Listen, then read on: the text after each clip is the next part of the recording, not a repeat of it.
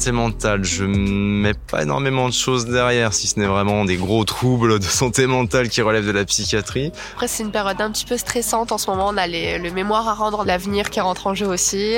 Il y a beaucoup d'étudiants euh, pour qui la santé mentale, euh, c'est pas forcément euh, évident. En ce moment, ça va bof. On se le demande pas assez, est-ce que ça va? Et puis on va dire oui, ça va. Et puis finalement, ça va pas du tout. Et puis après, voilà, burn out.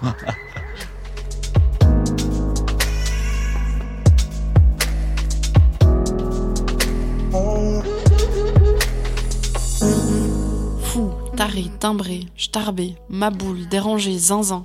Ces insultes touchent toutes à l'image des personnes ayant des problèmes de santé mentale. D'après l'Observatoire national du suicide, un nombre significativement plus important d'hommes se suicident par rapport aux femmes. Pour autant, la dépression est une maladie davantage diagnostiquée chez elles. Comment expliquer cet écart? La psychophobie, qui marginalise les personnes souffrant de troubles psychologiques, touche-t-elle plus souvent les hommes que les femmes? Dans cet épisode, on va définir la santé mentale et parler masculinité et psychophobie. Amphi 25, c'est une volonté de créer une safe place à l'université, un espace pour échanger, réfléchir et offrir des ressources aux personnes qui en ont besoin. Je m'appelle Taïmé, je fais partie de la mission Égalité Diversité de l'Université Lyon 1 et dans ce nouvel épisode, on va investir la sphère personnelle de la santé mentale. On a rencontré Yanis Gancel, psychiatre et anthropologue, spécialiste de la vulnérabilité chez les adolescents et adolescentes. Avec lui, on abordera les questions de genre dans les problèmes de santé mentale. Puis, Anne-Laure Cricorian, psychologue au service de santé des étudiants, nous partagera ses observations personnelles en contact direct avec les étudiants et étudiantes qu'elle suit. Mais tout de suite, Roland, notre témoin, nous raconte sa dépression et le retour aux études qui lui a permis de se reconstruire. Mais en fait, c'est un enchaînement de situations euh, qui ont commencé 2011-2012. Donc une première rupture euh, sentimentale, euh, on va dire des problèmes professionnels, un accident dans le sport qui a fait petit à petit, je m'en suis rendu compte, mais beaucoup plus tardivement, euh, bah, a fait de moi une personne handicapée physiquement. Euh, donc plus de sport alors que je vivais pour le sport. Bah, beaucoup, ça, c'est les premiers points. Donc beaucoup plus tard, bah, je suis arrivé sur Lyon. Et là, j'arrive dans un endroit qui avait plus rien à voir avec mon milieu professionnel à Paris avec des gens mais discriminants au possible, à l'esprit étroit. Enfin, je veux dire, une horreur sans nom, ce qui a pu être pire. Et donc, j'ai subi du harcèlement euh, professionnel, puis du harcèlement euh, moral. On a essayé de m'évincer politiquement. Et il y a eu une autre rupture sentimentale à mon arrivée. Donc là, euh, première opération, devenu complètement handicapé, déni total. ensuite, j'avais essayé bah, d'avoir un suivi psychologique. La professionnelle de santé que j'ai vue s'est fait évincer par mon entreprise parce que l'entreprise voulait créer une situation spécifique ne pouvant me donner bah, l'opportunité de me soigner pour pouvoir euh, faire de moi l'esclave qu'ils ont envie. Moi, j'ai eu la chance de toute façon d'en être sorti, mais il y a encore des gens dans l'entreprise qui, eux, ne sont pas sortis. Euh, je sais que ça a commencé aussi quand bah, j'ai perdu ma capacité physique, à passer de l'image que les gens avaient de moi, ou quelqu'un de capable, quelqu'un de fiable, ça y est, j'avais une faiblesse, euh, je ne pouvais plus se reposer sur moi comme avant, euh, enfin, des, des, jugements J'étais, enfin, j'étais vraiment reclus. J'ai eu une période de reclusion euh, et de rejet de tout où euh, bah, je vivais chez moi, euh, enfermé. Je voyais plus le jour. je sortais juste pour aller à mes soins, de kiné. il y avait un rejet du monde total. Et bah, j'en ai servi aussi de cette période pour faire une introspection profonde sur moi. Donc, il y a eu quelques tentatives, on va dire, malheureuses, où j'ai eu de la chance qu'un membre de ma famille réagi très promptement pour éviter que je fasse euh, une énorme bêtise à deux reprises vraiment euh, catastrophiques. Donc j'ai vraiment eu beaucoup de chance parce qu'il y en a qui n'ont pas cette chance. C'est vraiment un, tout. C'est ce qu'il y a un burn-out, bah, il y a les conséquences de sa perte d'identité, du de la perte physique. Parce que dire, physiquement, j'avais une capacité bah, de sportif, parce que je faisais bah, justement un sport qui était dans la mobilité, mais vraiment euh, poussé euh, à très haut niveau. Et j'ai perdu tout ça. Euh, donc, enfin, c'est perte de soi-même, en plus perte de ma copine de l'époque. Et perte de tous les repères. Il n'y avait plus rien de ça, mais c'était une chute, euh, une chute infinie.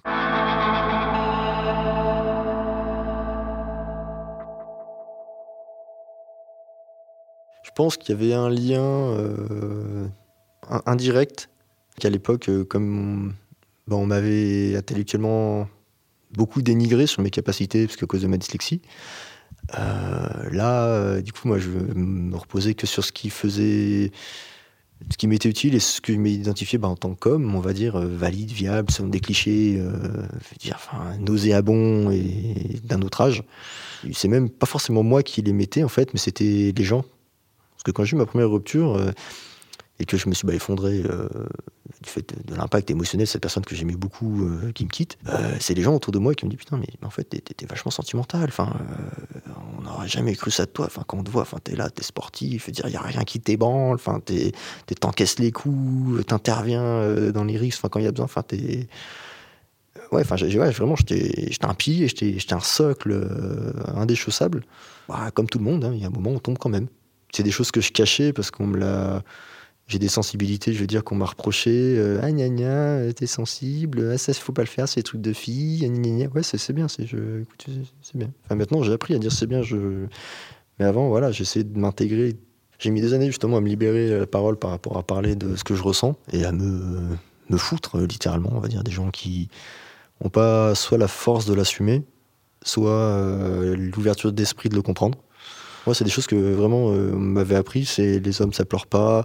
Tu es tout le temps fort et dans ta tête et dans ton corps. Tu fais face à tout. Euh, si on t'attaque, tu te défends. Euh, mais voilà, de la violence physique. Enfin, tous ces clichés de merde.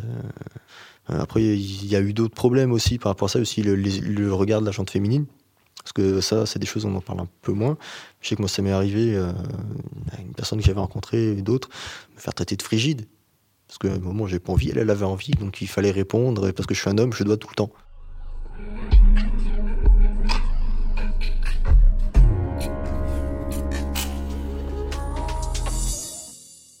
La trahison, de l'abandon, de la solitude, même si je me sentais déjà souvent seul, il me manquait un, comment un certain entourage intellectuel que j'avais pas à l'époque, que je commence à avoir maintenant du fait de l'université on est seul, on se demande quand, on, se demande si on va arriver à, à pas crever quoi. C'est soit par soi, soit par euh, les autres, ils vont, ils vont te mettre à terre, ou s'ils vont pas faire nous des esclaves, euh, bien pensant juste parce qu'on en a marre de souffrir, qu'on veut que ça s'arrête. Il y a des choses qui sont tombées euh, naturellement, on va dire, par l'éloignement des gens, le changement d'environnement de, social, et tous les autres gens, bah, de cette façon, j'ai arrêté de les voir. tous les gens que j'estimais toxiques ou quoi, euh, je veux dire, je les, ai envoyés euh, à Patré. Je sais que j'avais une génitrice qui est assurément toxique.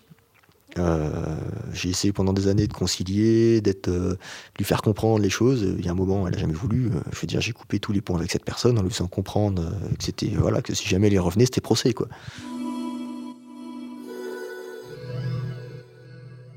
Moi, j'ai un exemple qui va faire sourire beaucoup de monde, mais ça, c'est par rapport au dessin animé de mon enfance. Moi, mes héros, ils se, relevaient toujours. Bon, par contre, ils montaient beaucoup d'escaliers aussi. C'était les cheveux du zodiaque. Voilà, c'est notre époque, mais c'est que moi, c'est ça qui m'a servi aussi, c'est quoi qu'il se passe, ils se relevaient. Ils en prenaient plein le nez tout le temps. Hein. Mais ils trouvaient toujours euh, un petit quelque chose, quoi que ce soit, même un cheveu, pour arriver à se relever. Et ils essayaient euh, bah, aussi de s'appuyer sur euh, les calques personne de leur entourage fiable. Pas rester seul, pas perdre espoir, trouver un projet, s'entourer, d'avancer. Et même si la lumière elle est infime, elle est toujours là, quelque part, même si c'est une tête d'aiguille. il faut se focaliser là-dessus et rien lâcher. J'ai fait beaucoup d'activités qui m'ont obligé à aller toujours plus loin. Donc je pense que ça, ça a pu être utile, mais après c'est vrai qu'il y a tout un aspect, on va dire, euh, de représentation masculine, euh, qui est d'une puérilité. Euh, il faut bomber le torse, il faut si, il faut, faut pas trop réfléchir. Euh, enfin, c'est tellement minimaliste, c'est tellement dégradant.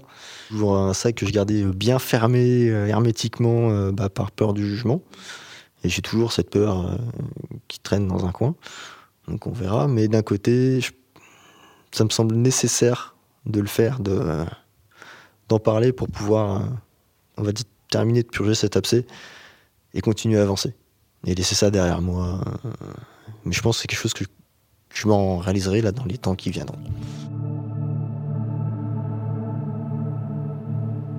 Je voulais partager ma, mon, mon expérience, mon vécu, parce que ça me semblait important pour que ceux qui justement comme moi ont peur du jugement, bah aient moins peur et sachent qu'il y, y, a des structures pour pouvoir se tourner, des gens avec qui discuter et qu'on peut en sortir?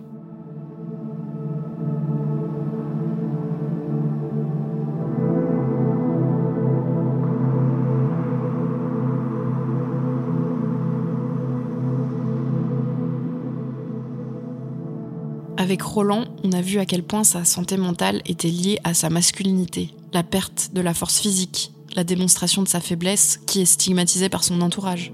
C'est une perte de la masculinité hégémonique. Concept sociologique développé par Rewin Connell, la masculinité hégémonique désigne la position dominante des hommes sur les femmes.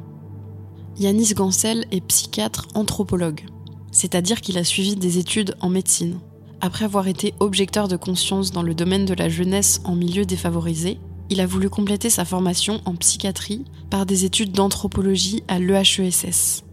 Il revient sur le concept de santé mentale tel qu'il a émergé ces dernières années. C'est un concept qui émerge, euh, je dirais, après la Seconde Guerre mondiale, qui se répand un peu différemment avec des chronologies un peu différentes à travers le monde occidental, mais dans les 40 années qui suivent. En France, c'est probablement un peu plus tardif que, euh, par exemple, aux États-Unis ou au Canada. Et on se met tout d'abord à parler de santé mentale et puis à développer des pratiques de santé mentale. Schématiquement, c'est comme ça que les choses se mettent en place. La première chose qui me semble importante, c'est de bien repérer que la santé mentale se définit très souvent par distinction, voire en opposition à la psychiatrie. Et euh, cette euh, distinction, cette opposition avec la psychiatrie s'établit sur, je pense, au moins trois points. Euh, le premier point, ça serait euh, non pas une recherche de traiter des troubles, mais d'intervenir avant que les troubles surviennent. Et on pourrait même dire qu'il s'agit peut-être plus de prédiction et d'intervention très précoce euh, que de prévention. C'est-à-dire que la logique de la santé mentale, c'est s'autonomise progressivement vis-à-vis des maladies. Il ne s'agit pas d'avoir des maladies et de faire de l'hygiène mentale comme on faisait depuis le 19e siècle pour empêcher que les maladies surviennent, mais il s'agit d'intervenir très précocement sur des difficultés, dysfonctionnements qui ne euh, sont pas forcément euh, immédiatement corrélés aux troubles définis par la psychiatrie. Donc une espèce d'autonomisation et de multiplication de cette façon-là des, cibles un peu d'intervention. Le deuxième aspect euh, qui est très saillant, c'est une, euh, une insistance portée sur l'aspect euh, du soin dans la communauté. L'idée c'est de traiter chez soi, dans la vie de tous les jours. Et avec là aussi une distinction et une opposition assez forte avec l'asile psychiatrique et voilà, le spectre de l'asile contre lequel la santé mentale se construit. Et puis le troisième point, c'est que la santé mentale vise non pas, on pourrait dire, la guérison et la disparition des symptômes, mais le rétablissement des capacités personnelles voire le développement des capacités personnelles. Et en particulier, euh, la capacité euh, d'autonomie à se prendre en charge par soi-même. Pour toutes ces raisons, la santé mentale de l'adolescent et du jeune adulte est une entité particulièrement problématique, puisque quand on passe de l'enfance à l'âge adulte, on, fait une transition justement du point de vue des capacités d'un état où on est reconnu comme euh, dépendant, hein, un enfant, ça va de soi, est dépendant de, des adultes, à un état, on doit être pleinement autonome. C'est un âge justement qui cristallise ces enjeux. La dépression euh, fait partie de ces, euh, de ces troubles qui sont, euh, je dirais, euh, à cheval entre les pratiques psychiatriques et les pratiques de santé mentale. Euh, c'est une entité qui est définie depuis assez longtemps dans la psychiatrie et qui a connu une certaine extension dans son usage pour résumer l'appréhension clinique de la, dépression, l'image qu'on pourrait utiliser, c'est celle du, comment on pourrait dire, du moteur de la vie qui se, qui se met à, tourner tellement au ralenti qu'il est prêt de s'arrêter. Quoi. Donc euh, ça, décrit une, une situation où euh, des personnes se mettent à souffrir d'un espèce de ralentissement de leur élan vital, comme on dit. Ils perdent plaisir aux activités qu'ils aimaient faire habituellement, ils se ressentent tout le temps dans des pensées négatives, ils ont l'impression que leur fonctionnement mental et même leur fonctionnement corporel se ralentit.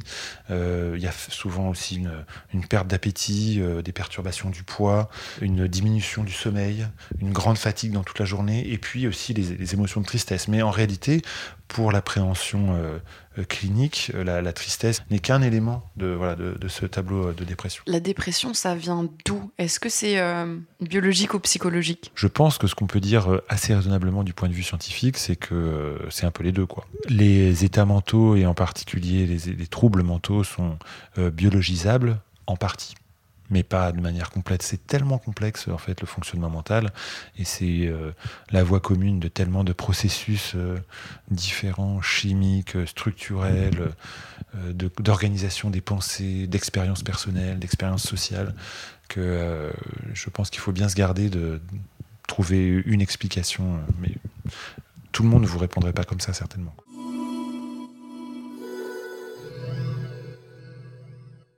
Euh, la dépression est reconnue quand même comme étant un trouble qui euh, survient euh, très fréquemment. C'est généralement quelque chose qui se compte avec deux, des pourcentages à deux chiffres. Quoi. 10-15% de personnes qui font au moins une fois une dépression dans leur vie.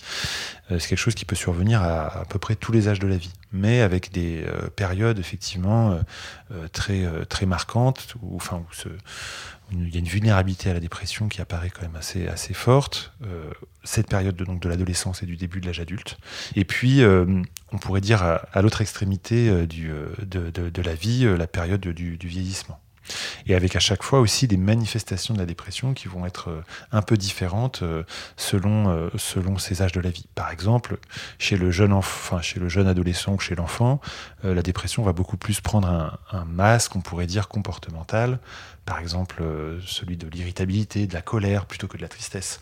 Euh, celui du comportement qui se perturbe plutôt que de l'expression par les mots. Évidemment, plus on est jeune, plus c'est difficile de mettre avec des mots ce qu'on ressent. Et puis, peut-être pour anticiper une question qui pourrait vous intéresser, pathologie qui semblerait être plus féminine. Mais la question euh, se pose de savoir, en fait, comment on enregistre la dépression, comment sont conduites les enquêtes, est-ce qu'il s'agit d'enquêtes en population en soins, c'est-à-dire est-ce qu'on regarde les personnes traitées pour dépression, qui ils sont, est-ce que c'est des enquêtes qui sont conduites en population générale, c'est-à-dire euh, comme un micro-trottoir en quelque sorte, en allant enquêter auprès de un peu n'importe qui euh, de manière représentative. euh, voilà. Est-ce que euh, les populations précarisées, qui subissent aussi des discriminations particulières, ont plus de problèmes de santé mentale? Oui, tout à fait. Ça, c'est euh, c'est un constat euh, qui est euh, étayé de, de- de multiples façons.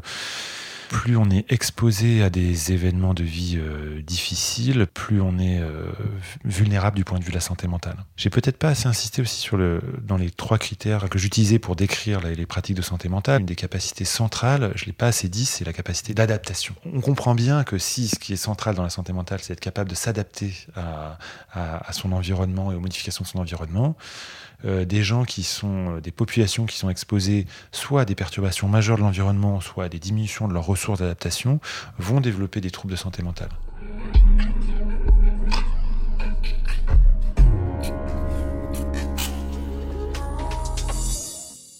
C'est quelque chose qui est, connu, que les, hommes euh, recourent beaucoup moins aux soins quand ils font de la dépression. Ça, c'est certain. Font-ils moins de la dépression? Ça se discute. Ce qui est certain, c'est qu'ils recourent beaucoup moins aux soins quand ils font la dépression. Euh, Des, approches féministes de la santé mentale, il y en a plein en fait, euh, euh, soulignent beaucoup les mécanismes, on pourrait dire, de domination euh, de domination patriarcale à l'égard des femmes. Et je trouve que ce genre de constat permet de rappeler que les hommes aussi pâti- pâtissent finalement du patriarcat. Et que euh, la vulnérabilité, par exemple, masculine, est beaucoup moins prise en, charge et beaucoup moins prise en compte euh, à cause parfois de valeurs patriarcales. Quels seraient les, stéréotypes qu'on aurait de, quelqu'un ou quelqu'une qui fait une dépression? Euh, alors je pense que le premier stéréotype, c'est de, rabattre la dépression sur la personne. Une des expressions qu'on entend souvent, par exemple, c'est être dépressif, plutôt que faire une dépression ou souffrir une dépression ou avoir une dépression. Je pense que euh, oui, la, seconde idée reçue pourrait éventuellement être euh, rabattre la dépression sur l'aspect tristesse, alors même que pour repérer qu'on souffre, et, et ça rejoint des questions de genre probablement, la tristesse n'est pas le seul indicateur. La perte d'envie, la perte de plaisir, par exemple, euh, c'est beaucoup plus discret souvent que quelqu'un qui se met à pleurer. Mais voilà, un, homme qui reste au fond de son lit, ça va être une manifestation plus larvée de la dépression, mais ça sera une, voilà, une forme tout aussi, euh, qui peut être, qui peut être tout aussi sévère et invalidante. Et puis oui, il y a peut-être le troisième point qui est l'idée de l'insuffisance, quoi, d'être euh, quelqu'un qui, euh, qui rate, qui échoue, et, c'est ce que perçoivent les personnes d'eux-mêmes. Et c'est aussi un peu euh, probablement le, stigmate qui est attaché à la dépression, d'être quelqu'un qui ne fait pas assez. on va repérer son, son fonctionnement personnel et euh, l'exprimer différemment selon la classe sociale à laquelle on appartient, selon le genre euh, auquel on est assigné ou avec lequel on fonctionne ou euh, on est, on est cartographié socialement, selon l'âge qu'on a, etc., etc.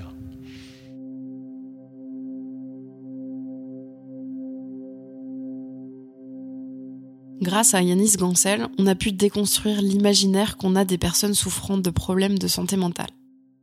Partons maintenant à la rencontre d'Anne-Laure Cricorian, psychologue clinicienne. Avec elle, on va découvrir les ressources qu'on peut trouver au SSU, service de santé universitaire, qui est très à l'écoute du moral des étudiants et étudiantes. Alors du coup, le service de santé universitaire, c'est un service qui est ouvert à tous les étudiants de Lyon 1 et aux écoles aussi qui sont sous convention avec Lyon 1. C'est un service qui est hum, à la fois un service où on peut venir pour euh, de la médecine générale. Euh, si vous avez une angine et que vous, avez besoin d'un médecin généraliste, bah, vous pouvez venir au SSU. Le médecin généraliste du SSU peut devenir votre médecin traitant. Les consultations euh, gynéco aussi sont très demandées parce que c'est difficile de trouver des gynécos en ville. Et puis euh, le SSU, c'est aussi euh, tous les soins infirmiers euh, possibles, c'est aussi tous les aménagements qui sont liés avec la mission handicap, du coup au, volet médical des aménagements. Il y a des psychologues qui reçoivent les étudiants sur leur demande à eux. Et on fait du suivi, on fait de la vraie psychothérapie au SSU. C'est pas juste de l'accompagnement ou de l'adressage. ça peut être le cas pour certains qui ont besoin de ça, mais pour d'autres, on peut faire des suivis longs. Et puis, euh, il y a deux psychiatres qui sont là très très peu malheureusement, mais qui euh, sont vraiment en soutien de l'équipe euh, pour tout ce qui est prescription médicamenteuse pour des troubles psychiques plus sévères. Alors, on a un lieu au SSU qui est dédié à la vie affective et sexuelle, un espace sexualité, avec une infirmière et un médecin qui s'en occupent et qui sont formés à ça et qui peuvent euh, accompagner les étudiants là-dessus.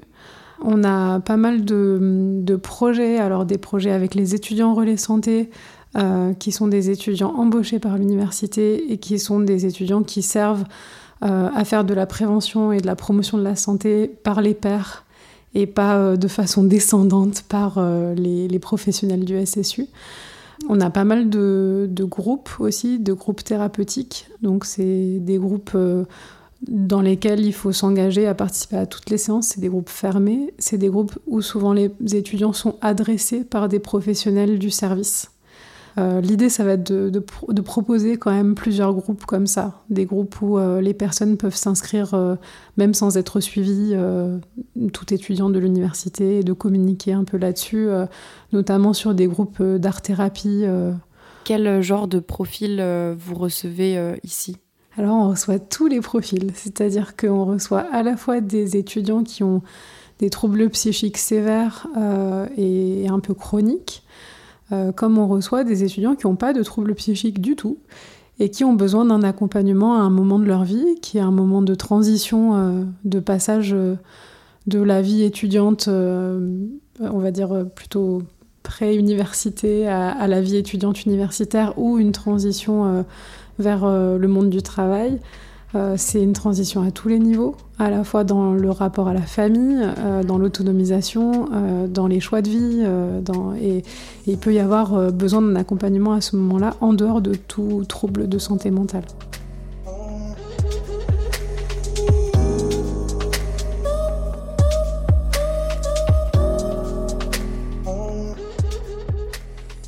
La santé mentale, c'est la capacité à intégrer toutes ces expériences de vie dans un tout cohérent pour soi et euh, la capacité à euh, avoir un sentiment d'unité de soi et de continuité de soi avec toutes ces expériences-là.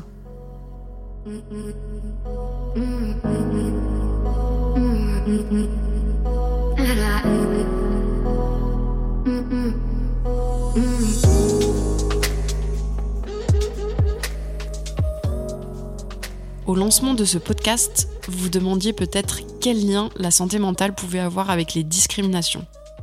Avec Roland, on a vu que la question du genre pouvait jouer un rôle dans sa dépression, tant au niveau de l'acceptation que de la réception par l'entourage. Yanis Gansel nous explique que les personnes discriminées souffrent davantage de troubles psychiques. Elles doivent plus s'adapter, mettre un masque et subissent du stress au quotidien que ne subissent pas les personnes non discriminées. Les discriminations de genre ou encore de race peuvent également influer sur la manière dont le mal-être s'exprime. Que ce soit par la violence, l'autodestruction ou les troubles du comportement alimentaire, la dépression s'exprime d'une manière genrée. Déconstruire les stéréotypes de la santé mentale, c'est aussi déconstruire ceux liés au genre et faciliter un accès aux soins pour tous et toutes.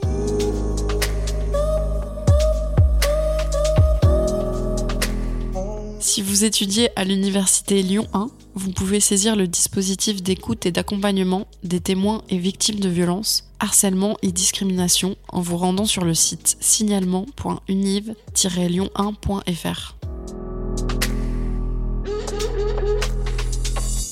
Retrouvez Amphi25 tous les 15 jours sur vos plateformes de podcast préférées. Ce podcast a été conçu par la mission Égalité-Diversité de l'Université Lyon 1.